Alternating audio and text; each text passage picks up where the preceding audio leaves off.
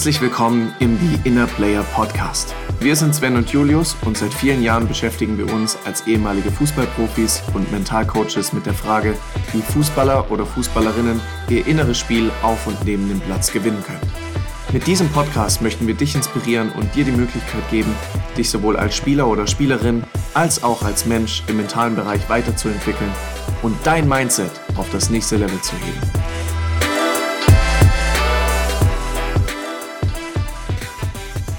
Ja, herzlich willkommen, willkommen zur neuen Folge, Folge Inner Player Podcast, ähm, Folge 17. Genau. Servus Julius. Yeah. Diesmal sind wir schneller. Ja, diesmal haben wir uns, die, die, unsere vorgenommene die Zeit. funktionieren. Ja, heute haben wir unsere vorgenommene Zeit eingehalten mit zwei Wochen. Ähm, ja, genau. ich schätze mal, dass wir das auch hinkriegen jetzt in den nächsten Folgen, dass ihr da draußen auch immer wieder regelmäßig Folgen bekommt und wir Gäste haben, yes. äh, die unseren Podcast richtig bereichern und ähm, wir beide, Julius und, und ich, da auch Folgen machen können. Ähm, zu zweit mhm. manchmal zu bestimmten Themen habt ihr jetzt auch schon mitbekommen. Genau. Wie geht's, Julius? Ja, alles gut soweit. Das, äh, ja, ich sag mal so, der Alltag hat wieder mehr und mehr begonnen, jetzt wo alle Spieler wieder im Spielbetrieb sind. Äh, merkt man schon, äh, dass da natürlich auch einfach mehr noch im mentalen Bereich wieder gearbeitet wird. In der Winterpause hatten wir ja letztens schon besprochen, war so ein bisschen ruhiger, was ja auch gut ist, mal abzuschalten. Aber jetzt merkt man schon, dass äh, ja wieder viele Termine anstehen und Spieler noch intensiver dran arbeiten wollen. Und das sehr, sehr positiv ist. Ansonsten, ja, äh, bin ich auch gerade einige Dinge am Umstellen. Wir hatten ja letztens mal telefoniert auch darüber. Ähm, bin gerade viele Videos am Aufnehmen. Ich glaube, ich habe am war das Montag oder Dienstag irgendwie 48 Videos aufgenommen für meine neue Plattform. Ja, zwischenzeitlich war meine Stimme auf einmal ein bisschen angeschlagen. Ähm, also ja, viel los, bewegt sich viel und ähm, geht immer weiter. Cool. Bei dir? Ja, also ich finde es auch gut, dass jetzt die, der Ligabetrieb wieder angefangen hat. Die Vorbereitung war schon ein bisschen stressig aufgrund so vielen Terminverschiebungen und so, ähm, auch aufgrund des Wetters, weil es ja schon sehr kalt war mhm, und ja. viele Trainings dann auch von Vormittag auf Nachmittag dann verlegt wurden und kurzfristig Termine verschoben wurden. Ist schon heavy dann auch mit der Terminkoordination. Ähm, mhm. Deswegen bin ich froh, dass da jetzt wieder ein bisschen Alltag ist und äh, mit Trainingsplänen gearbeitet werden äh, wird mhm. die eingehalten werden. Und ähm, nee, finde ich, finde ich gut. Ähm, die Ballers League hat begonnen. Mhm. Hast du das yes. verfolgt? Hast du das mitbekommen? Hast du da irgendwie was yeah. zu, hast du das gesehen? Ich weiß nicht, ich habe es nicht gesehen, aber yeah. hast du dich damit ein bisschen beschäftigt? Hm, also ich habe es mitbekommen, so da in der, diese Promotion dazu, haben ja sehr, sehr viele geteilt, noch sehr, sehr viele große Namen, sage ich mal, die so dabei sind. Jetzt mit Hummels und Podolski natürlich als äh, führende Namen, aber auch viele. Also ich habe es irgendwie mitbekommen. Ich habe selbst nicht äh, gesehen, aber ich, ähm, ich finde, das war so lustig, weil ich habe es besonders über jemanden mitbekommen, der auch schon mal bei uns im Podcast war. Ich weiß nicht, ob du es gesehen hast, der Richard Sukuta Pasu. Ah äh, hat auch mitgespielt. Echt? Also bei ihm, ja, ja, bei ihm habe ich es auch gesehen. Er war auch ähm, als Spieler dabei. Habe ich auch geschrieben, ah, okay, ähm, hätten wir mal zusammenspielen müssen. Ah, weißt du, wer auch dabei ist, ja. habe ich auch gesehen. Äh, der Dennis Eck, kennst du den noch? Von Coutinho? Ja, ja, von Coutinho, ja. ja. Ja. Äh, ja. Lustig. Ja, ich. Ja, so ein paar Namen habe ich gesehen. Ähm, ich habe damals in Amerika gegen den Julian Bücher gespielt, der jetzt mit der Sarah Engels zusammen ist, also Julian Engels mhm. heißt. Äh, der ist auch dabei. Also ich habe so über ein paar Kontakte und ein paar Leute, die ich kenne, so mitbekommen. Habe aber jetzt nicht reingeschaut. Aber ich, mhm. das Format finde ich eigentlich interessant, weil es ja wieder so zu diesem Straßenfußball zurückkehrt. Mhm. So auf der Straße, auch mit diesen verrückten Regeln am Ende. Ich glaube, es gibt ja in den letzten drei Minuten irgend so ein ganz, eine ganz wilde Regel, irgendwie, wo man nur Wollis äh, Tore machen kann oder die Mannschaften äh, minimiert werden, so von der Anzahl. Also ich bin mal gespannt. Hast du reingeschaut oder auch nur nee, so? Nee, ich habe es auch nur so auf Social Media verfolgt und so. Ähm, also reingeschaut noch nicht. Aber will mir das schon mal angucken. Ich glaube, es ist ja immer montags, mhm. so wie ich weiß, auf genau. Twitch. Ja. Und ähm, können wir schon mal ein bisschen anteasern. Äh, wir werden wahrscheinlich in einer der nächsten Folgen oder vielleicht sogar schon in der nächsten Folge jemanden haben, der mitspielt in, mhm. der, in der Liga. Ähm, bin ich auch mal gespannt, was er dann erzählen ja, wird ja. und was er berichtet ähm, wie er da hingekommen ist überhaupt, also wie dann der Bewerbungsprozess ablief und ähm, ja, wie es allgemein dort ist und abläuft. Würde mich schon mal interessieren. Mhm. Bin da gespannt drauf. Ja, ist schon spannend. Das ist ein ganz neues Feld. Also ich habe ich hab damals mal mit einem E-Sportler tatsächlich gearbeitet, ähm, der auch streamt und ja auch bei einem Bundesliga-Verein quasi im E-Sport spielt. Und da ist mir das zum ersten Mal so richtig bewusst geworden, was da noch da alles hintersteckt, weil die streamen ja dann teilweise vor Tausenden von Zuschauern. Das ist ja im Endeffekt eine ähnliche Drucksituation auch äh, wie jetzt in einem richtigen Stadion. Und da kommentieren ja dann auch Leute. Und also das ist auch was, deshalb freue ich mich auch, ähm, da mal mehr drüber zu sprechen, was natürlich mental auch wieder eine Herausforderung ist, weil du hast ja Aufmerksamkeit drauf, du es sind ganz viele Leute, die da schauen und dementsprechend auch eine Drucksituation. Und gerade in der Ballers League sind ja jetzt nicht nur Profis oder fast kaum Profis, die spielen, sondern eher Amateurspieler. Deshalb ja. bin ich echt mal gespannt. Ja, bin auch gespannt, wie es so entwickelt. Jetzt kommt da noch die Icon, Icons oder Icon mhm. League äh, ja, von, von Toni Groß, und David Alaba, oder? Ist da mit dabei? Der ist dabei. Ich weiß nicht, ob er mit organisiert oder so, aber ich, er ist auf jeden Fall am Start. Mhm. Ja, ich habe das damals mal mitbekommen von äh, Piquet, glaube ich, der hatte doch auch so eine Kings ähnliche, so ein Kings League. Genau, Kings ja. League. Ja. Ja, ja, ist ja angelehnt ja, an die Liga von Piquet eigentlich. Ja, ja, ja so, so, die sagen ja Revolution des Fußballs, wieder kleine, kurze Spiele. Ja, schon interessant. Also ich weiß noch damals, wo es immer so diese Hallenturniere gab. Manchmal haben die auch Bundesliga-Mannschaften mit, äh, mitgespielt. Das habe ich immer so gern geguckt, weil ich auch als Spieler selbst gerne Halle gespielt habe. Mhm. Äh, deshalb äh, werde ich mir auf jeden Fall mal ein paar Sachen rein, ähm, anschauen. Dafür. Aber glaubst du wirklich, dass es so ein, also dass es so groß wird, dass man sagen kann, es ist wirklich die Revolution des Fußballs? Hm, also die Aufmerksamkeit wird, glaube ich, schon sehr, sehr groß sein, einfach weil die Leute, die da dabei sind, halt eine brutale Reichweite haben. Also da sind ja auch Streamer und sowas dabei, die jetzt schon Millionen Views äh, auf ihren Streams haben, wo die nur FIFA spielen oder nur irgendwas kommentieren oder sowas.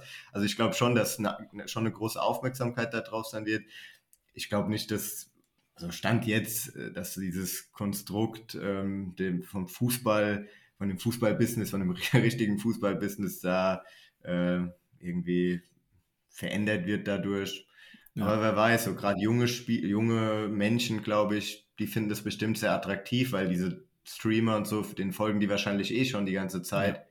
Ja, ähm, ja vielleicht gibt es dann irgendwie so zwei Lager. ja, mal genau. gespannt, wie sich das halt für eine ganz bestimmte Zielgruppe auch gemacht, ja. Also deswegen ja. mal gespannt, weil am Ende des Tages gab es ja auch oder gibt es ja auch schon länger Futsal. Und mhm. ähm, so richtig, also da geht ja schon ein bisschen was, aber so richtig durchgesetzt, so was die Präsenz angeht, hat es mhm. sich ja auch nicht. Man kann es jetzt vielleicht nicht so krass miteinander vergleichen, weil einfach ganz andere Leute da am Werk sind, so wie du es auch gesagt hast, schon mit Reichweite und Influencer und Streamer und so weiter, auch aus anderen Branchen, ja nicht nur fußballspezifische Menschen oder Leute, sondern äh, wirklich auch aus anderen Feldern, die damit einsteigen und natürlich über ihre Reichweite, über ihre Präsenz ähm, das Ganze auch größer machen können. Aber ich glaube schon, dass mhm. es ähm, ja ne, für eine ganz bestimmte Zielgruppe ist ähm, und da auch sehr gut passt, ja, also aufgrund der Geduldsspanne äh, aufgrund der Länge der Spiele, die halt kürzer sind und ähm, mhm. mehr passiert. Ja, also ich glaube, für meinen Sohn, der nicht jetzt so gerne 90 Minuten Spiel anguckt, das ist vielleicht auch. Der spielt dann irgendwann Ballers League. Ja, genau, der spielt dann irgendwann Ballers League. Genau. Traumberuf, Ballers League spielen. Ja, genau. ja, mal gespannt, wie sich das entwickelt. Ja. Dann lass uns doch mal ähm, starten und unseren ja. Gast der heutigen Folge mit dazu nehmen und reinholen. Wir haben heute nämlich äh, wieder mal einen ganz besonderen Gast, auch jemanden aus einer anderen Sportart. Ähm, ehemaliger Eishockey-Profi, ähm, Alexander Jung haben wir heute hier mit dabei, war Torwart ähm, in der deutschen Eishockey-Liga, ähm, hat für DEG Metro Stars und Hannover Scorpions gespielt, dreimal im DEL All-Star Game gewesen und ähm, hat dann auch so ein bisschen aus mentalen Gründen, aber das glaube, da kann er nachher mehr zu erzählen, ähm, auch seine Karriere beendet ähm, und steht heute sehr, sehr stark für den Mental Health Bereich ein ähm, und hat einen Podcast Break the Ice for Mental Health, in dem ich auch schon mal zu Gast sein durfte und ähm, er einfach sehr, sehr coole Interview Gesprächspartner hat, um dieses Thema einfach größer zu machen und mehr Aufmerksamkeit dem Thema zu geben. Deshalb äh, eigentlich der perfekte Gesprächspartner für uns heute. Und ich freue mich, dass er da ist, dass du da bist heute, Alex, und mit uns deine Zeit teilst und in, ins Gespräch mit uns gehst. Cool, dass du hier bist. Äh, vielen Dank, Sven. Danke, Julius. Äh, freut mich, bei euch zu sein und mit euch über äh, ja, die mentale Welt und die Sportwelt zu quatschen. Da freue ich mich schon sehr drauf. Sehr cool. Wie geht's dir denn? Ah, mir geht's gut. Gut ins neue Jahr gestartet. Ähm, der Jahreswechsel ist immer sehr sehr speziell, ähm, finde ich. Es ist so eine Energie, wo, wo, wo es so ein bisschen in die Ruhe geht, aber dann auch wieder Aufbruchstimmung und man äh, so ein bisschen, also ich brauche das immer ein bisschen, bis ich im Jahr ankomme und wieder on track bin. Und jetzt habe ich langsam das Gefühl, jetzt äh, entwickelt sich das Jahr in seiner Struktur wieder und ich habe äh, mega Bock aufs neue Jahr. Also dahingehend äh, freue ich mich äh, auf das Jahr und äh, geht, mir, geht mir gut. Danke. Sehr schön, sehr schön. Ähm, vielleicht starten wir direkt mal rein, so mit der ersten Frage, die wir eigentlich fast allen äh, ja, Gesprächspartnern stellen. Äh, was erzählst du denn so über dich, wenn man dich fragt, wer du bist? ähm, also ich bin vielfältig, so ich glaube, so, so kann man es schon mal beginnen. Ähm, ich glaube, es ähm, vielleicht, vielleicht die, die ähm, paar so Eck, Eckpunkte sind, dass ich heute 45 bin, äh, im Allgäu geboren, also klassischer Allgäuer, ähm, der aber schon viel in der Welt gesehen hat. Äh, ich bin seit meinem 19. Lebensjahr in der, in der ja, meistens in der deutschen Welt unterwegs gewesen, äh, durch den Profisport. Mhm.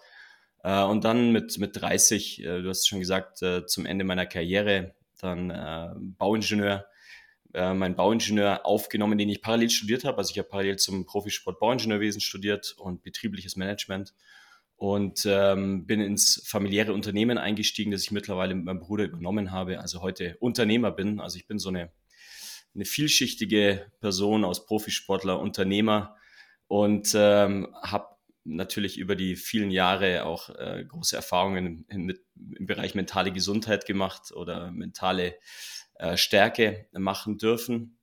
Und das ist was, was heute mein Leben auch sehr mitprägt. Mhm. Äh, zum einen für mich Freude zu finden, aber zum anderen auch das, das weiterzugeben äh, in Form von Podcasts. Ich habe noch zwei Podcasts ähm, und das macht mir auch äh, große Freude. Mhm.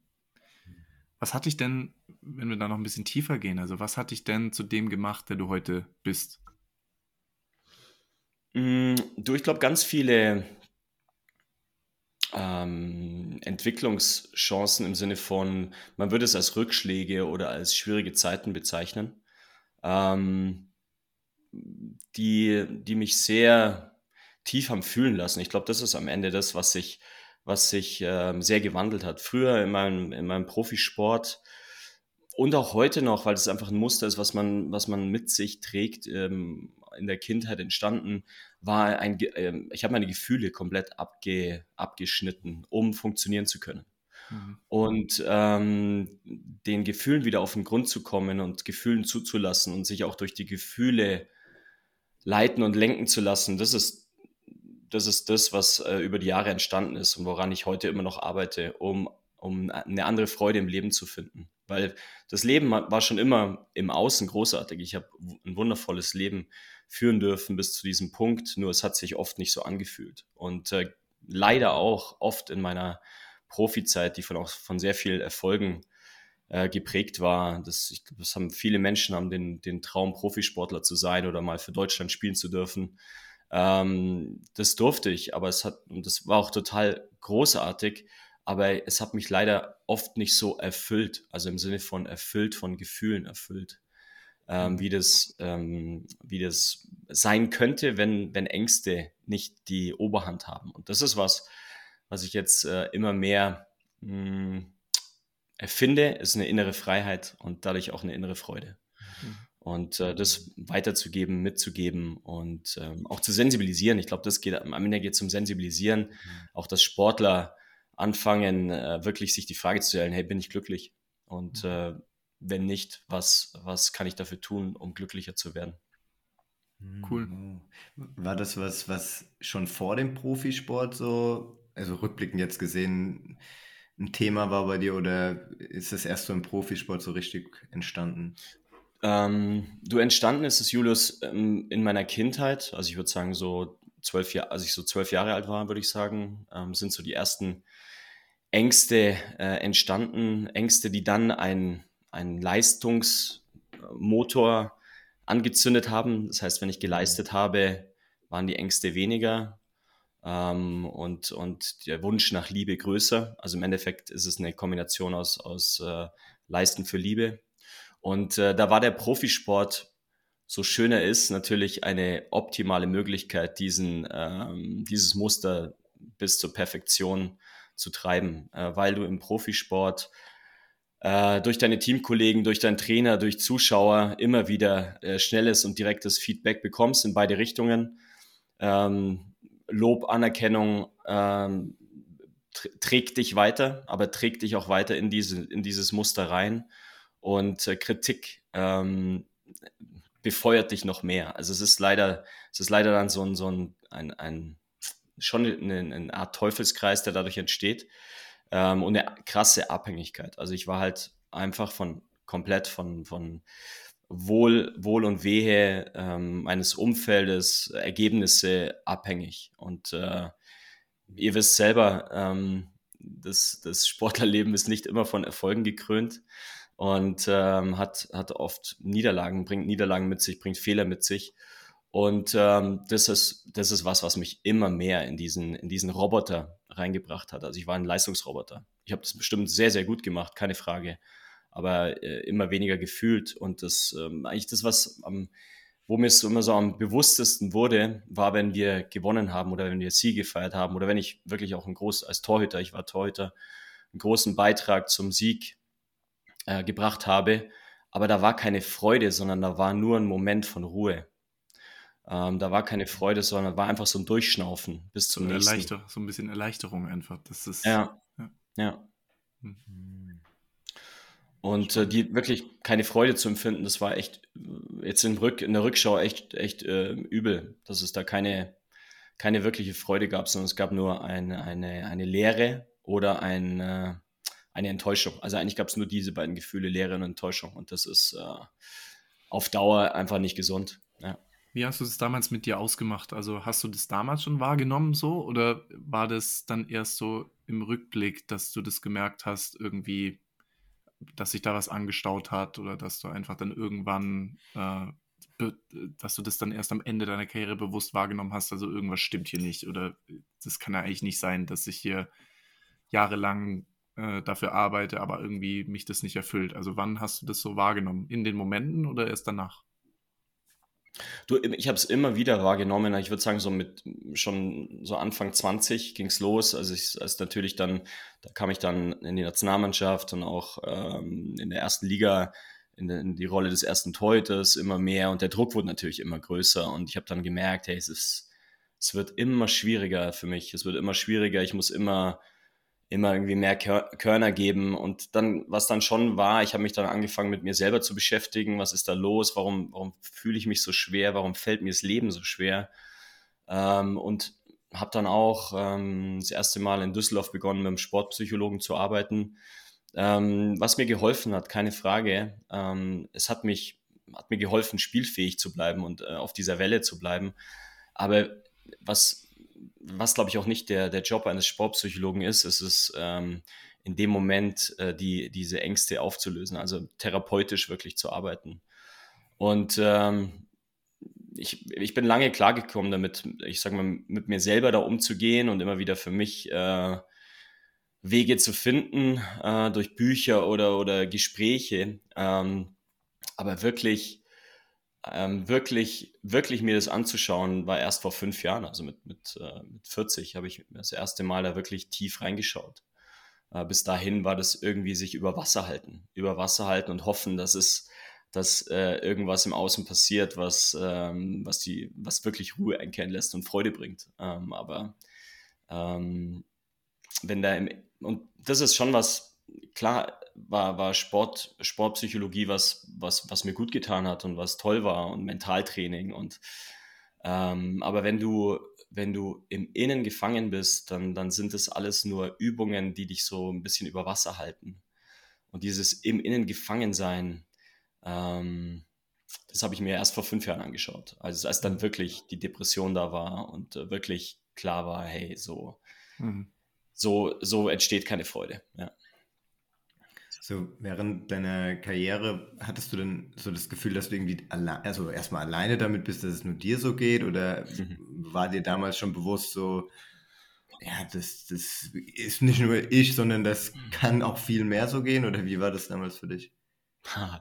Das ist lustig, Julius, weil du kleine Rückschau, weißt du, das krass ist, wenn ich heute oder vor fünf Jahren habe ich mich ja sehr geöffnet äh, und du glaubst nicht, wie viele ähm, Mitspieler aus der damaligen Zeit sich äh, mhm. auf einmal gemeldet haben und gesagt haben, ey, mir ging es genauso oder mir geht es genauso oder ich habe jetzt gerade krasse Probleme. Es ist Wahnsinn. Und die, die hatten ja die gleichen, also wir saßen in der Kabine nebeneinander, haben vielleicht ähnlich gefühlt, aber keiner drüber gesprochen.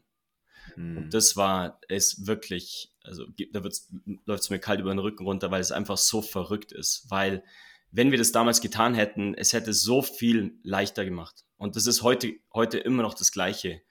Es würde, es würde so eine Energie entstehen, wenn, wenn, äh, wenn Mädels und Jungs in, in den Kabinen anfangen, wirklich über, drüber zu reden, wie es ihnen geht und was los ist. Und äh, ähm, das war, ja, du, mir war das damals überhaupt nicht bewusst, dass es äh, Mitspielern von mir ähnlich gehen könnte. Ähm, ich hatte, als Torhüter bist du immer in einer sehr ähm, isolierten, klar bist du in der Mannschaft, aber eigentlich in einer isolierten Situation. Und natürlich in einer Situation, wo du immer nur Stärke präsentieren willst, weil, ähm, was hat ein Trainer immer zu mir gesagt? Und das, äh, das wirkt eigentlich erst heute so richtig. Der Torhüter ist dafür da, äh, der Mannschaft eine Chance zu geben, das Spiel zu gewinnen. Und äh, das war die Rolle. Und ähm, heute, heute ist mir bewusst, ey, fuck, das war eine richtige Opferrolle. Also ich habe mich da, mein Job war, mich aufzuopfern. Ähm, aber das, ich, ich selber bin da total äh, überhaupt nicht, eigentlich überhaupt nicht in Präsenz getreten, sondern mein Job war, ähm, schau, dass, dass wir gewinnen können und das ist dein Job. Und das war, war also es hat nichts mit Größe zu tun. Ähm, auch wenn Torhüter natürlich äh, in gewissen Situationen bestimmt viel Aufmerksamkeit bekommen. Aber ähm, dieser Satz, der ist mir heute erst so richtig bewusst geworden. Und ähm, aber ich wusste nicht, dass so viele Mitspieler um mich herum äh, mit ähnlichen Themen äh, mhm. zu tun hatten. Mir war natürlich bewusst, dass, äh, dass da Drucksituationen sind und dass Spieler ganz unterschiedlich damit umgehen und dass vor allem Trainer ähm, ganz große positive und negative Einflüsse hatten auf uns als Team. Ähm, das hilft mir natürlich heute unheimlich als, als äh, Unternehmer oder auch, auch äh, jemand, der Impulse gibt, ähm, weil Team kannst du gestalten. Das ist auch keine Frage des Zufalls, was immer viele glauben. Du hast jetzt gesagt, dass du ähm, es gut fändest, wenn die Spieler, Spielerinnen in der Kabine untereinander sprechen und darüber äh, sprechen.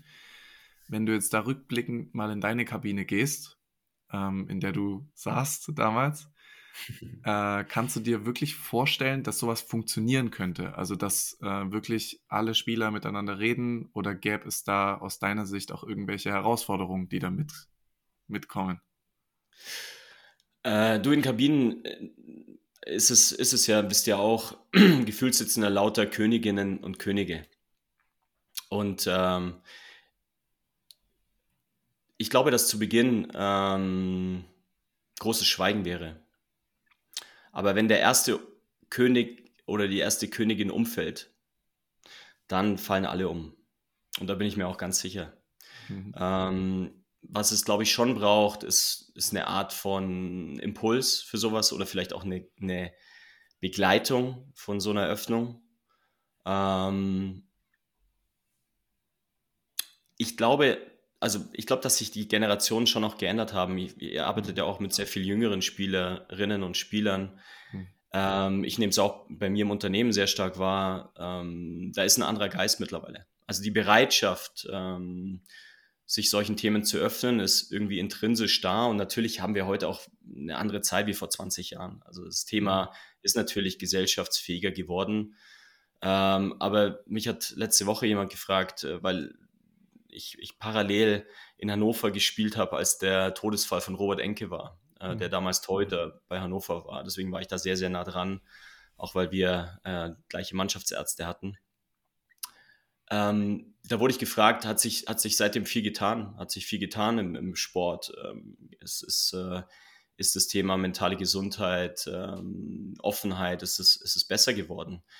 Ähm, es hat sich, es hat sich, glaube ich, schon viel getan im Sinne von, äh, man, man, man spricht drüber, aber wirklich, wirkliche Offenheit ist leider, leider noch nicht da im, im Sport, äh, aber auch in der Gesellschaft.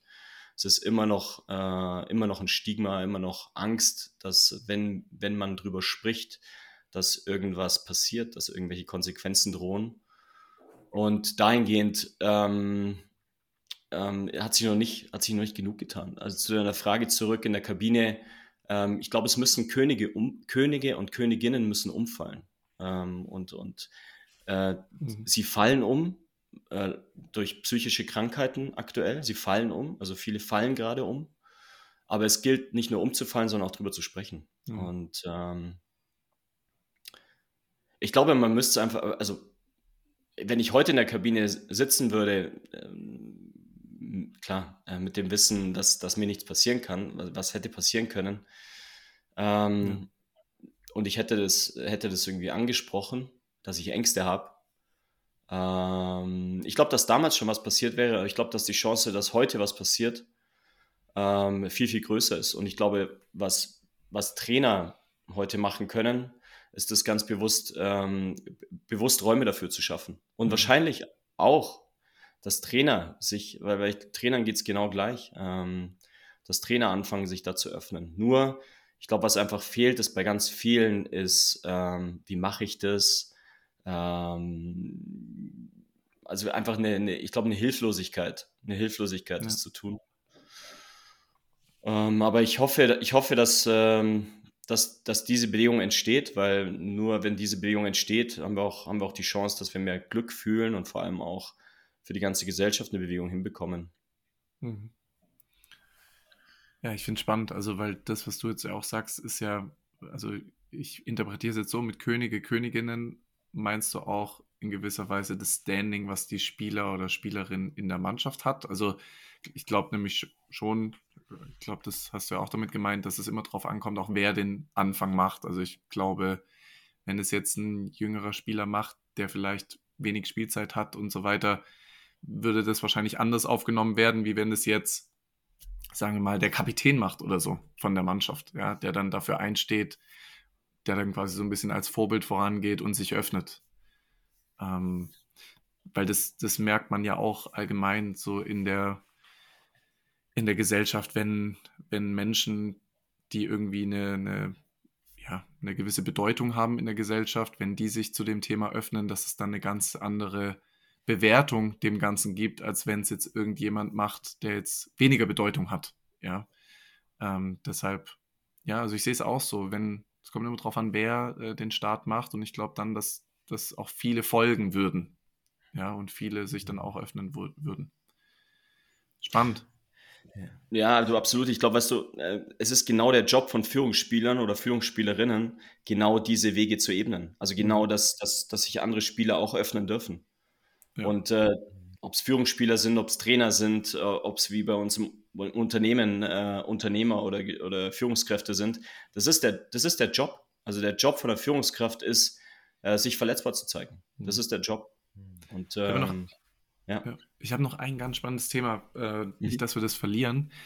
Ähm, du hattest ja vorhin gesagt, du hast mit einem Sportpsychologen gearbeitet, um irgendwie leistungsfähig zu bleiben, um weiterzuspielen.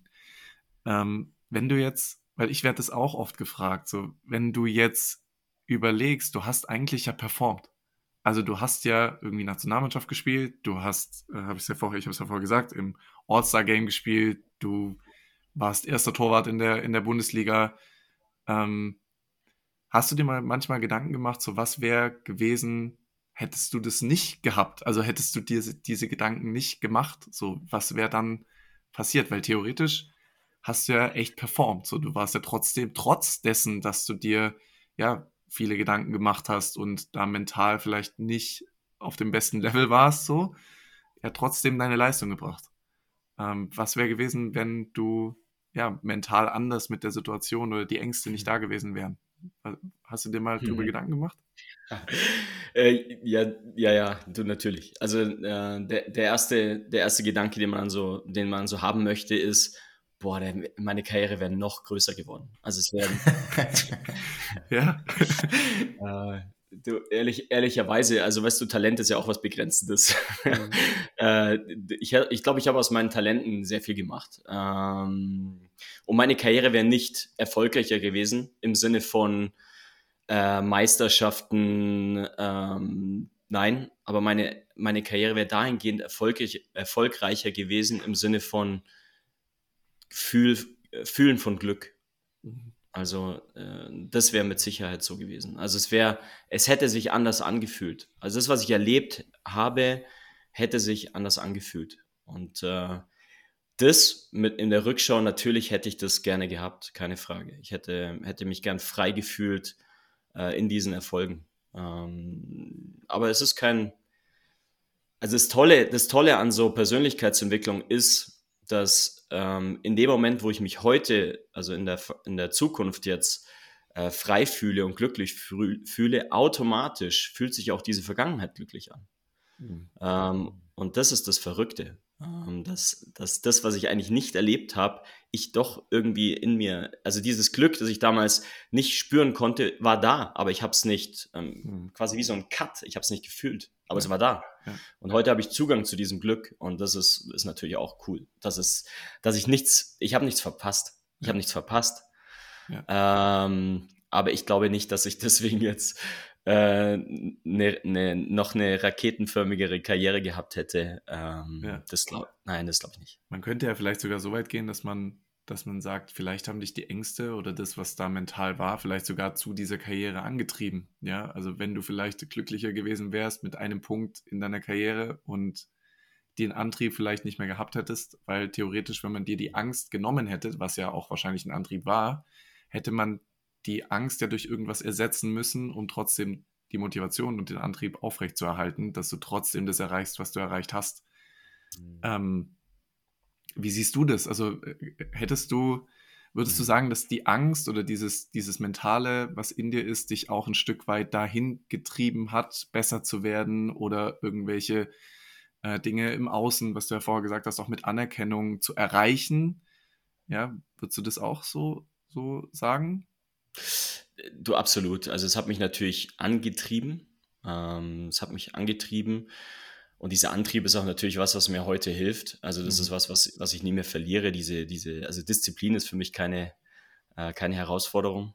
Ja. Ähm, Dinge aktiv zu gestalten, aktiv zu tun. Äh, natürlich auch bewusst in den roten Bereich zu fahren. Ähm, ich glaube, was, also du hast total recht, da ist, das hat, hat auch eine, eine posi ein positiver Aspekt. Also Ängste ist auch was, was einen alert macht oder, oder wach machen kann. Mhm. Ähm, sowas wie Lampenfieber. Ich glaube, das ist total, total cool. Ähm, aber ich glaube, man, man muss, es ist eine feine Linie zwischen, zwischen ähm, angetrieben und getrieben sein. Ja. Und ähm, dieses Angetriebensein, dieses Lampenfieber, dieses Aufgeregtsein, wo, das, wo noch Freude, also irgendwo ist da eine Freude da. Mhm. Ähm, ich glaube, das darf auch sein und dass das auch, also Lampenfieber ist ja auch was Ängstliches irgendwo. Ähm, ich glaube, das darf sein, aber es darf nicht, es, es darf nicht dunkel werden oder dieses Schwarz Absolut. werden oder diese Leere. Mhm. Ähm, mhm. und, und, und am Ende, am Ende geht es immer um Balance, weißt du, es geht ja. immer um Balance. Wenn, wenn, wenn, wenn man mit diesem Druck, mit diesem Stress, mit diesen Ängsten eine Balance hat aus Freude, ist es total okay. Das heißt, wenn ich, äh, ich sag mal, mit Lampenfieber in ein Spiel reingehe, äh, das Spiel gewinne und mich danach richtig geil freuen kann, ist es total okay, ist alles in Balance. Mhm. Aber wenn ich mit Lampenfieber reingehe und nach dem Spiel immer noch Angst habe und einfach, und einfach Leere spüre, dann ist es nicht mehr cool. Ja. Und ich glaube, es ist, du hast total recht, Sven, dass es ein Maß ist. Ähm, ähm, wie, wie verhalte ich mich im Angesicht der Angst? Mhm. Und ähm, deswegen ist es total wichtig, diese Ängste kennenzulernen, damit umzugehen, sie in den Arm zu nehmen. Es geht nicht darum, sie wegzudrücken, gar nicht, überhaupt ja, nicht. Ja. Ähm, sondern Bewusstsein. Am Ende hilft uns Bewusstsein, äh, anders damit umzugehen. Ja, ja. ja also ich, ich glaube auch nicht, also das habe ich auch äh, also ob das jetzt, mir geht es gar nicht darum, ob das jetzt positiv oder negativ ist, äh, aber ich finde den Gedanken spannend, weil mir die Frage natürlich auch schon oft gestellt wurde und deswegen wollte ich mal deine Meinung dazu hören. Ähm, weil wenn mir jemand die Frage stellt, so auch das, was ich vorhin gefragt habe, mit ähm, was wäre gewesen mit der Karriere, wenn du ja zufrieden gewesen wärst oder dich glücklich gefühlt hättest, obwohl du ja eigentlich performt hast, am Ende des Tages wärst du mit einem anderen Gefühl einfach auf dem Platz oder auf dem Feld ja. äh, gestanden. Mhm. Und dann, wer weiß, was passiert wäre. Ja, also wir können das beide nicht sagen, ob das dann in die eine oder in die andere Richtung gegangen wäre, aber zumindest hättest du dich anders gefühlt. Und ich glaube, alle Dinge, die du ja machst, so in deinem Sportleralltag, machst du ja eigentlich, um ein bestimmtes Gefühl ähm, dann am Ende auf dem Platz oder auf dem Feld zu haben. Ähm, aber ja, Ängste kannst du halt manchmal nicht, nicht kontrollieren, vor allem wenn du ja vielleicht auch damit nicht, so wie das ja jetzt in Julius unserem Fall ja auch war, wenn du damit auch nie konfrontiert wirst und gar nicht weißt, wie du das einordnen sollst. Ich meine, heute bist du 45, ich bin 34, wir sind alle ein bisschen älter jetzt, gucken aus einer anderen Perspektive jetzt auf die Situation von damals drauf. Ähm, wenn ich überlege, mit 20, ich habe mir darüber noch damals noch gar keine Gedanken gemacht und so, weißt du, so persön persönlich mit sich selber auseinandersetzen, ich glaube, jeder, der hier sitzt von uns, weiß, wie schwierig das auch ist, sich so ehrlich zu sich selbst zu sein und sich das einzugestehen und zu sich auch mal kritische Fragen zu stellen und sich damit auseinanderzusetzen. Das ist wirklich schwierig. Das ist wirklich schwierig, vor allem wenn du dann mit Leuten in einer Kabine sitzt, von denen du denkst, die sind alle so krass selbstbewusst und du bist hier der, der der Einzige ist, der Angst hat sich dann noch damit auseinanderzusetzen und sich das einzugestehen, ja noch viel schwieriger. Ja, deswegen, ja, spannend. Also ich finde es, finde echt ähm, mega interessant. Du, ich glaube, also jetzt auch in der Rückschau, Sven, ähm, ich habe mir auch Gedanken gemacht, was, weißt du, was hat, was hat mich da angetrieben oder was hat uns auch als Mannschaft angetrieben? War es wirklich dieser, dieser Pokal, dieser Titel ähm, am Ende des Jahres, also diese, ey, ich bin Meister oder ey, nee, also es war, weißt du, am Ende des Tages war es nur ein Gefühl. Also wir wollten, ja. wir wollten uns auf eine gewisse Art und Weise fühlen. Es war nur, es ging nur um Gefühl. Es geht nur die ganze Zeit darum, ich will, ich will dieses Gefühl erleben. Ähm, und das Krasse ist, ich erlebe dieses Gefühl, wenn, egal, wenn ich jetzt Fernseh schaue, egal wer Meister wird oder irgendeine, irgendein Erfolg feiert, ich spüre dieses Gefühl und es geht ja. nur um dieses Gefühl, es geht nicht um den Titel. Es ist eigentlich total egal, es geht nur um dieses Gefühl. Und äh, das ist ein Gefühl, das kannst du nicht, ähm, wenn du durch den Wald spazieren gehst, äh, fühlst, kriegst du ein anderes Gefühl, ein anderes Glücksgefühl, aber dieses Gefühl in der Mannschaft, was zu, äh, zu erreichen, zu bewegen, ähm, und dann mit den Kollegen, und das ist deswegen ist ja das Verrückte, dass, warum man sich nicht gegenseitig öffnet, mit den Menschen zusammen dieses Gefühl zu erleben. Also, ja. das ist eigentlich das, ähm, also wenn es darum geht, hey, ein erfolgreiches Team auf, auf den Weg zu bringen, äh, dann ist dann ist es über Gefühle zu sprechen, in meinen Augen wahrscheinlich der leichteste Weg, um erstens ein Team äh, hinzukriegen und auf der anderen Seite auch wirklich zu, zu wissen, was ist denn unser Ziel? Also viele mhm. sagen immer von einem Sieg nach dem, zum anderen Playoffs, äh, Meisterschaft. Das ist eigentlich, also das sind, das sind alles nur, äh, nur Worte, aber das ist eigentlich geht es nur ums Gefühl. Es geht nur ums ja, Gefühl. Absolut. Ich habe das auch mal mit meiner Frau gehabt, ähm, weil sie ja nicht aus dem Sport kommt.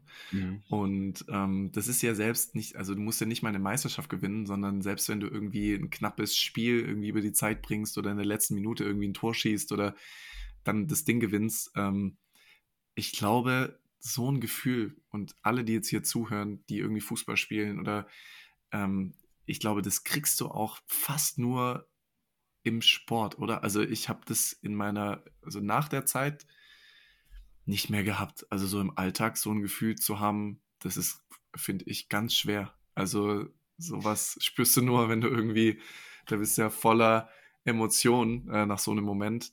Deswegen, ja, weil meine Frau mich auch immer fragt, wie ist das so? so ja, aber ja, absolut geht alles Richtung Gefühl.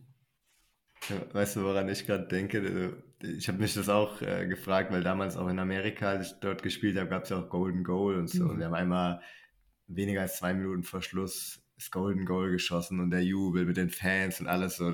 Habe ich gedacht, das war ja unfassbar, so diese, diese Erinnerungen auch. Ich habe dann irgendwann so gedacht, wann hatte ich das Gefühl? Ich glaube, es gab, gab nur einen einzigen Moment, es war bei der Geburt meiner Tochter. Ja, okay. So, stimmt. wo ich das gemerkt habe. Das, das war so auch von diesem, von dem Glücksgefühl unfassbar. Ja. Aber, und, und das, das muss man sich aber mal vorstellen, dass man das nur, nur jetzt bei der Geburt von einem Kind in der Form spürbar hat wie jetzt im Fußball. Also es ist schon ja. ja. spannend. Aber wie cool ist das, weißt du, dass, den, dass es den Sport gibt und dass du die Gefühle da erleben kannst. Und mhm. eigentlich, das müsste man eigentlich den, den Sportlern heute sagen, dass es, hey, dass es einfach das größte Geschenk ist, diese Gefühle zu erleben. Ja. ja also vor allem, ich finde so, wenn man das jetzt mal noch anders reflektiert, kann man ja sagen, das ist eigentlich, so fühlt sich das Leben einfach nochmal ganz anders an, aber in beide Richtungen. Also, weil man hat ja nicht nur dieses krasse Erfolgsgefühl, sondern du hast ja dann auch manchmal dieses krasse gegenteilige Gefühl, wenn du, ich sag's jetzt mal, in der letzten Minute halt das Tor frisst ja, und halt dann 2-1 verlierst in der letzten Minute und dann rausfliegst mhm. ähm, oder, oder einfach das Spiel verlierst dann geht es ja auch komplett in die andere Richtung. Oder wenn man halt selber mal einen äh, riesen Fehler macht oder so im Spiel, der dann vielleicht zu einer Niederlage führt. Und das ist halt, man fühlt sich irgendwie, klar ist das nicht schön vielleicht in dem Moment, aber man fühlt sich doch dann irgendwie lebendig, wenn man zurückblickt. Ja, das ist schon krass, weil jetzt so in so einem Alltag, wenn ich jetzt so an meinen Berufsalltag denke, die Ausschläge sind jetzt nicht mehr so krass nach oben oder nach unten. Ja, also es ist jetzt so, so eine gewisse Balance drin, aber im Fußball hast du halt diese krassen Ausschläge nach oben, diese krassen Ausschläge nach unten. Also es ist ja fast keine Balance drin, sondern es ist von einem Tag auf den nächsten bis zu von ganz oben ganz unten manchmal. Hm. Ja, aber es fühlt sich einfach echt lebendig an, ja. Schon, mhm. wenn man, ja, aber so eine emotionale Achterbahn. Aber halt immer nur rückblickend, ja. In dem Moment ist es dann.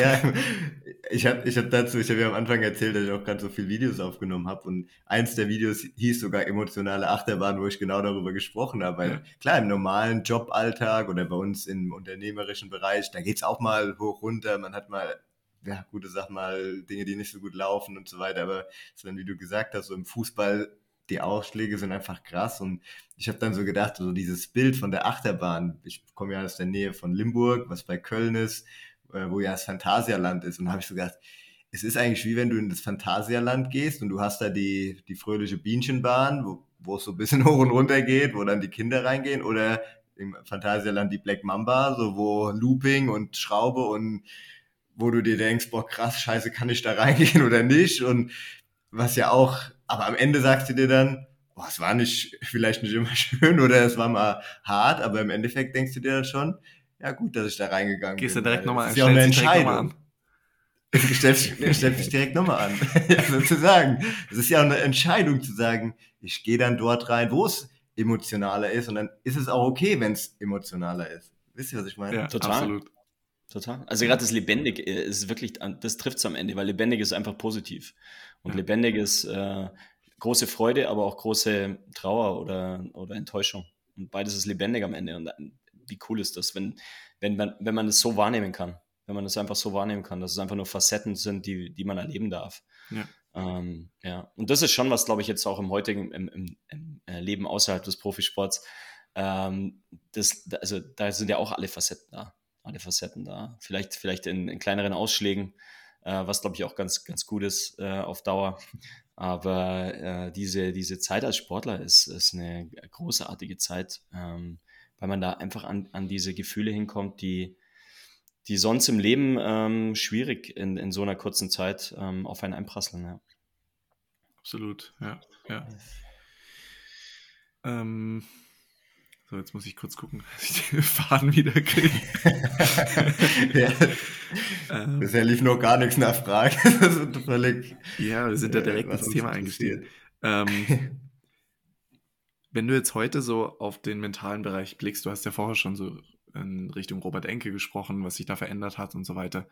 Ähm, wie wichtig siehst du heute so den Bereich äh, mit mentaler Arbeit? Jetzt hast du auch während deiner Karriere mit einem Sportpsychologen gearbeitet. Würdest du sagen, dass es heute fast noch wichtiger ist, mental zu arbeiten oder dass es wichtiger geworden ist? Oder würdest du sagen, eigentlich ist der mentale Bereich oder die mentale Arbeit, Mentaltraining oder mit Sportpsychologen zu arbeiten im Profisport schon immer eigentlich elementar wichtig? du, grundsätzlich ist es schon immer wichtig. Ähm, ich glaube, dass es heute schon wichtiger denn je ist, ähm, weil die Belastungen gewachsen sind und auch weiter wachsen werden. Ähm, die, das Leben wird schneller, die ähm, Social Media ist was, was mit unseren Köpfen was macht. Und äh, keiner, keiner kann mehr ohne, ähm, was auch total okay ist, aber ich glaube, es gilt eine, gilt eine, eine Form der Balance irgendwo zu finden. Ich glaube auch, dass, dass die Spielformen schneller geworden sind. Also ich glaube, im Fußball ist es mit, mit Sicherheit genau wie, so, wie im Eishockey. Ähm, athletisch, viel athletischer geworden, viel schneller geworden, viel technischer geworden. Die, äh, ähm, ich glaube, es, es ist viel mehr, viel mehr Input ähm, zu verarbeiten. Deswegen ist es, glaube ich, total wichtig, dann ein inneres Gegengewicht zu schaffen, ähm, wo Mentaltraining helfen kann, hm. äh, damit, damit klarzukommen. Deswegen glaube ich, wichtiger denn je. Auf der anderen Seite immer mehr psychische Erkrankungen kommen, auch im, im Sportbereich. Ähm, ich habe letztens eine Studie gelesen, irgendwie jeder dritte Deutsche, und da sind ja auch Sportler mit dabei, ähm, erleidet ähm, aktuell eine, eine, psychische Erkrankung. Also das heißt äh, schon ein Punkt, den man einfach im Auge haben muss, nicht nur im Sinne der Behandlung, sondern auch im Sinne der Vorbeugung. Äh, und am Ende, wenn, wenn man es dann mit Erfolg betrachtet, äh, der, der Einzelsportler oder das Team werden garantiert erfolgreicher sein, wenn sie sich mit äh, ihrer Psyche oder mentalen Stärke äh, beschäftigen. Ähm, und Erfolg im Sinne von wirklich ähm, Siegen oder, oder Meisterschaften und äh, Freude. Und ich glaube, dass mhm. das ähm, einfach Gründe sind, die alle Teams, Vereine einfach auf dem Schirm haben sollten. Ich glaube, was schon ähm, ein, ein Punkt ist, Sven hatten wir auch, glaube ich, im Podcast drüber gesprochen, ist äh, der Sport, der vereinsinterne Sportpsychologe. Wie sehr kann dieser äh, mit Sportlern arbeiten und unabhängig bleiben. Unabhängig im Sinne von, äh, dass er zwischen Trainer und Sportler steht. Ähm, wie sehr muss, muss ein, ein, eine mentale Begleitung von extern kommen? Und ich glaube schon, dass da eine, eine Bewegung entsteht, dass sich jeder Sportler in irgendeiner Form einen mentalen Coach ähm, zur Seite stellt ähm, und dass das natürlich erstmal eine Eigeninitiative sein kann, aber toll wäre es natürlich auch, wenn Vereine das supporten, unterstützen und auch im Blick haben. Ähm, sowohl mhm. diese Begleitung, aber auch wenn es zu Krisen kommt, und die Krisen sind ja oft nicht nur Krisen, die der Sport mit sich bringt, es sind ja auch oft Lebenskrisen, ähm, Trennungen, Scheidungen, äh, Unfälle, Verletzungen, ganz großer Punkt äh, Verletzungen, ähm, Todesfälle, verschiedenste Formen von Krisen. Ähm, und, und dafür einfach äh, jemand zu haben, mit dem man, mit dem man da durchgehen kann. Äh, das ist einfach ein großes Geschenk und am Ende ein riesiger, eine riesige Auswirkung aus, auf Erfolg hm. und äh, auf Team. Ja. Ich glaube, da müssen wir auch nochmal ein bisschen differenzieren, ja. Also so äh, Depression und so, was du ja auch vorher angesprochen hattest, Burnout und so weiter, das sind ja schon psychische Erkrankungen, die man hat. Ähm, aber die Betreuung, die wir, über die wir jetzt auch sprechen, ist ja eher was, wo man jetzt an Themen arbeitet, die einfach jeden Menschen betreffen können. Also so Zweifel mal zu haben, Spielvorbereitung, Spielnachbereitung, auch mal eine gewisse Angst vielleicht zu haben, mehr vor dem Spiel oder Angst zu scheitern zu haben oder sowas. Das sind ja alles Themen, die wir, glaube ich, alle im Alltag kennen äh, und wo dann auch so eine Begleitung ähm, von Nutzen sein kann. Äh, anders ist es natürlich bei psychischen Erkrankungen, so wie du es ja auch gerade äh, angesprochen hattest. Ähm, hm. jetzt hängt das Bild von Alex, oder?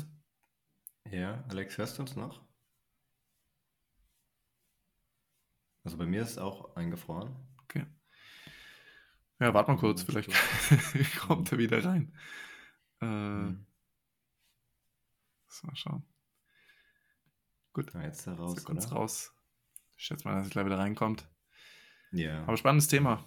Ja, finde ich. Ja, super interessant und man merkt auch total, ähm, wie er drüber spricht, dass er sich da auch intensiv mit auseinandergesetzt hat. Also so klar, wie er das beschreibt, das ist, ähm, ist gar nicht so einfach, diese Gefühle, diese Gefühlslage, die man als Profisportler erlebt, so auszudrücken, glaube ich. Ja. Ich finde das Bild mit der Achterbahn auch gut, ja, also dass man da dann einsteigt so und ja. losfährt. Diese Höhen und Tiefen rein. Ja, gibt es sonst noch Fragen, die wir, ja, ich glaube, den Punkt, den du gerade äh, gestartet hast, der ist auch nochmal gut zu differenzieren zwischen diesen psychischen Erkrankungen und diesem Alltags, ja, Stress, den, ja, den wir ja irgendwo alle haben, wo es ja überall hilft, immer mal eine externe Position oder eine externe Perspektive drauf zu bekommen. Ja, auf jeden Fall. Ah, was, was ich eben auch nochmal ansprechen wollte, mal, äh, weil wir auch ganz am Anfang so davon gesprochen haben, dass Könige fallen, das fand ich auch ein interessantes Bild. Mhm. Ähm, hast du das Inter Interview von Thierry Henry gehört? Ja, habe ich gehört. Ja. Ja. Versteht ihr mich wieder? Ja. Jetzt, jetzt ja, sorry, das. keine Ahnung, was jetzt gerade war. Ja, wir haben einen Werbeblock eingeschoben, ist okay. Sehr gut. Sehr gut.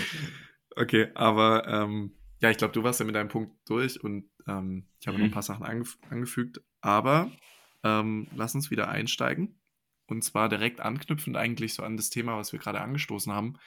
Äh, du hast ja deinen Podcast Break the Ice. Du hast ja vorher gesagt, du hast zwei Podcasts. Ich würde jetzt mal auf den eingehen. Ähm, warum hast du den gestartet und mit, also mit welchem Ziel hast du den gestartet und ähm, ja, warum, warum machst du den? Mhm. Ähm, du, ich habe irgendwie schon, schon, schon lange, also jetzt im, im Zeitraum der letzten fünf Jahre, oft dran gedacht, wie, wie kann ich das, was ich, was ich jetzt irgendwie wahrgenommen habe, ähm, auch nach draußen tragen und wie kann ich ähm, Menschen, Sportlerinnen, Sportlern helfen ähm, auf ihrem Weg ähm, mit, mit mentalen äh, Problemen ähm, umzugehen oder einfach auch in der Gesellschaft äh, eine Offenheit zu, zu schaffen. Also wie kann ich einen Beitrag, einen Beitrag leisten? Also wie kann ich einen Beitrag leisten und wie kann ich auch ähm, ja das, was ich jetzt gesehen habe, dass das aus durch diese Ängste durch irgendwo Glück wartet. Äh, wie kann ich das, wie kann ich das äh, weiterbringen und äh, welche Form hilft mir da und äh, zum anderen auch ähm, macht es mir unheimlich Spaß, da auch mit anderen Menschen, so wie mit euch jetzt gerade drüber zu sprechen. Und dann äh, war für mich relativ schnell klar vor zwei Jahren, dass ich äh, in dem Bereich auch einen Podcast äh, starten möchte, wo ich ähm, über das Format Break the Ice eben ähm, Offenheit ähm, ermöglichen möchte und wo ich mit interessanten Menschen, so wie mit dir schon, Sven, äh, drüber spreche, ähm, über eigene äh, Situationen, aber auch über gesellschaftliche, gesellschaftlichen Umgang mit mentaler Gesundheit. Und ähm, das macht mir unheimlich Freude und ähm, es ist auch eine Form, die, die mehr und mehr Strahlkraft bekommt. Also ich bekomme mittlerweile immer mehr äh, Anfragen, die gerne in den Podcast möchten, was total schön ist. Ähm, also es gibt immer mehr Menschen, die dazu beitragen wollen, zu dieser Bewegung. Also ich sehe es als Bewegung, mhm. äh, weil ich mich mhm. gerne auch selber bewege und dann ist es cool, wenn da auch irgendwie eine Bewegung entsteht. Ähm, und ähm, was, da, was da noch dazu kommt, ich könnte mir auch vorstellen, das irgendwie in ein Buch noch zu gießen, ähm, weil eben gerade diese Facetten, Persönlichkeitsentwicklung, ähm, Profisport, Unternehmertum, ähm, da eben ähm, am Ende geht es um Transformation und Wandel. Also es geht, geht darum, dass wir uns, dass wir uns wandeln ähm, als Menschen, als Unternehmen, als, als Vereine, als Sportler und äh, diesen Wandel zu begleiten und auch äh, diesen Wandel, das ist kein Wandel, der, der einem geschieht, sondern den man bewusst gestalten kann. Und äh, das, da, dazu nutze, ich den Podcast, um, äh, um Aufmerksamkeit auf dieses Thema zu bringen und äh, unterhalte mich da mit ganz tollen Menschen aus Profisport, Unternehmertum, Gesellschaft. Ich hatte Anne-Sophie Mutter, äh, eine grandiose Musikerin zu Gast, ähm, was total schön war, mit der über mentale Gesundheit zu sprechen, mhm. äh, was da in der Musikwelt so abgeht, was bisher überhaupt nicht in meinem, in meinem Blickfeld war, aber total schön äh, das auch zu beleuchten. Also es geht uns alle an, es geht uns am Ende alle an. Wir haben alle die gleichen Themen, egal was wir tun. Ähm, am Ende des Tages geht es darum, äh, sich immer wieder die Frage zu stellen, bin ich glücklich? Ja. Äh, ich glaube, das ist die intimste Frage, die man sich stellen kann. Es gibt keine intimere Frage. Ähm, aber die macht total Sinn, ja. weil am Ende geht es um nichts anderes im Leben wie äh, jeden Tag maximal Fun haben. Und äh, es macht, also es geht nicht nur darum, äh, sich glücklich zu fühlen, sondern auch glücklich zu gestalten. Also richtig was ins, ins Leben zu bringen und einen Beitrag ja. zu leisten. Und das äh, tue ich mit diesem Podcast, ja. Ja, ich finde es spannend, also auch so gerade, dass du äh, dich da auch mit, mit Musikern oder äh, Leuten aus anderen Branchen unterhältst. Ich habe letztens auf LinkedIn äh, einen Post von Matze Knob gesehen, äh, der auch über das Thema einen Post gemacht hat. Äh, und es ist halt krass, weil man halt so gerade bei Comedians zum Beispiel ja eigentlich so denkt, so die, äh, ja, die, sie sind so der Inbegriff der, der ja. Freude und mhm. Glückseligkeit. Äh, und es gibt auch einen ganz spannenden Podcast im Hotel Matze von äh, Hazel Brugger, äh, die ja auch an Burnout erkrankt war oder auch Burnout hatte. Äh, und es ist spannend halt von solchen Leuten auch mal zu hören, ähm, wo man eigentlich immer nur so die Freude äh, sieht und das Lachen und den Humor und so weiter, aber dass es halt hinter den Kulissen dann auch mal ganz anders aussehen kann. Spannend. Mhm. Cool. Total, ja.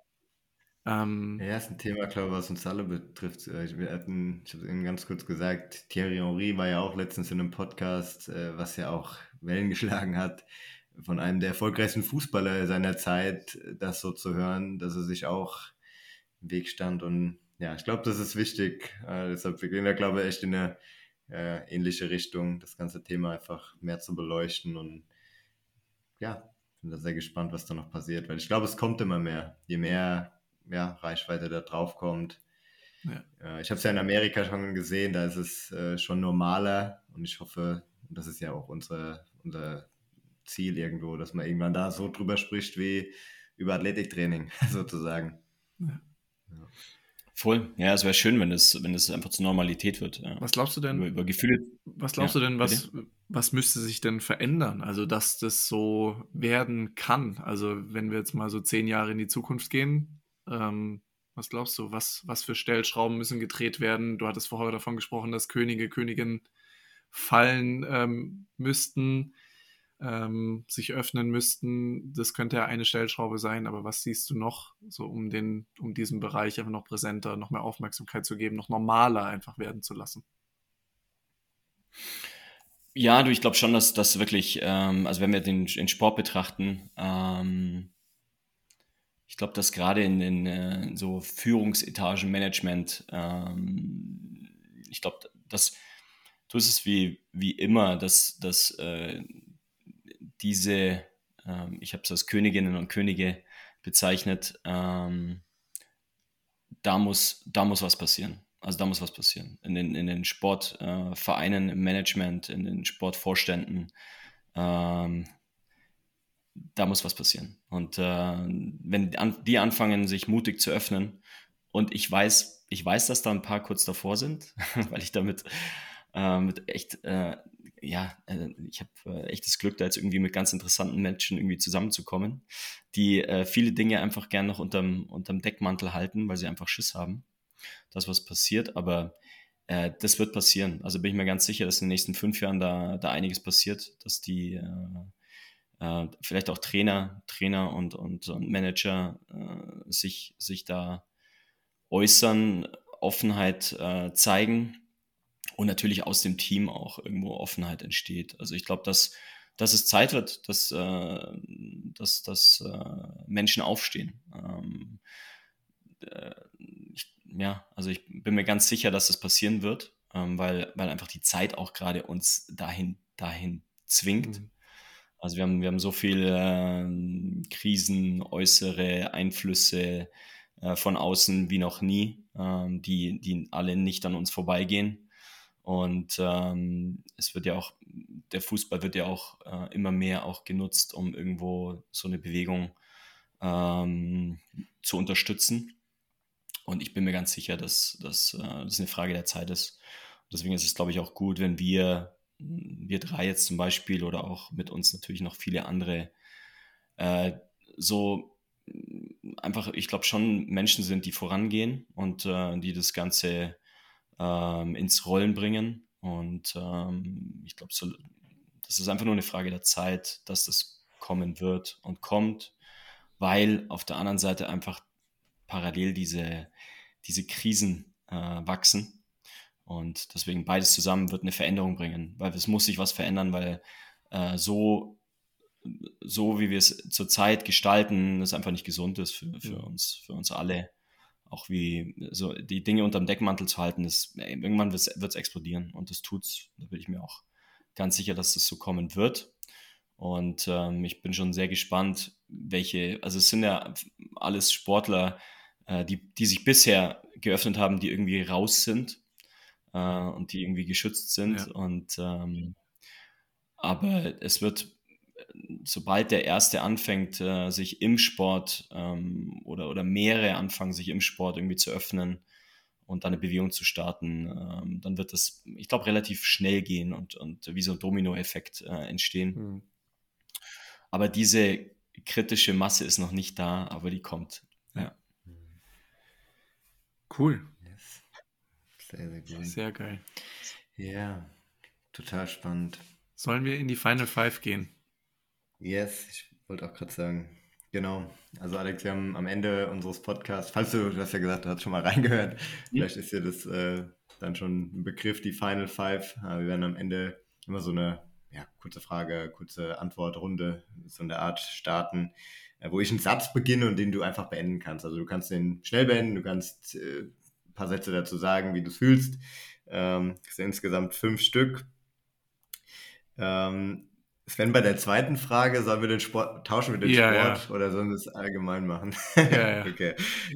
Top. Also bei der ersten Frage auch. Genau, dann starte ich einfach mal. Ähm, Sport ist das Großartigste und Gesündeste, das man tun kann.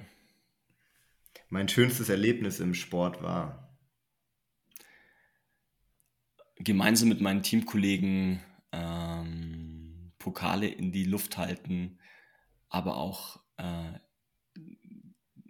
sinnvolle und sinnlose Gespräche beim Kaffee führen. ich bin Fan von.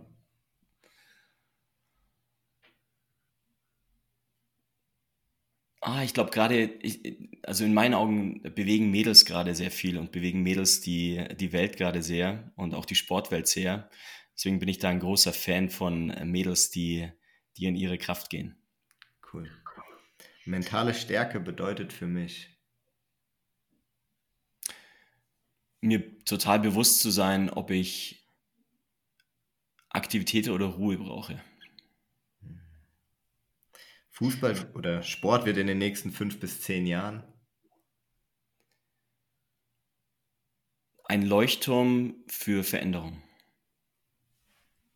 Sehr cool. Top. Sehr cool. Im mentalen Bereich. Ja.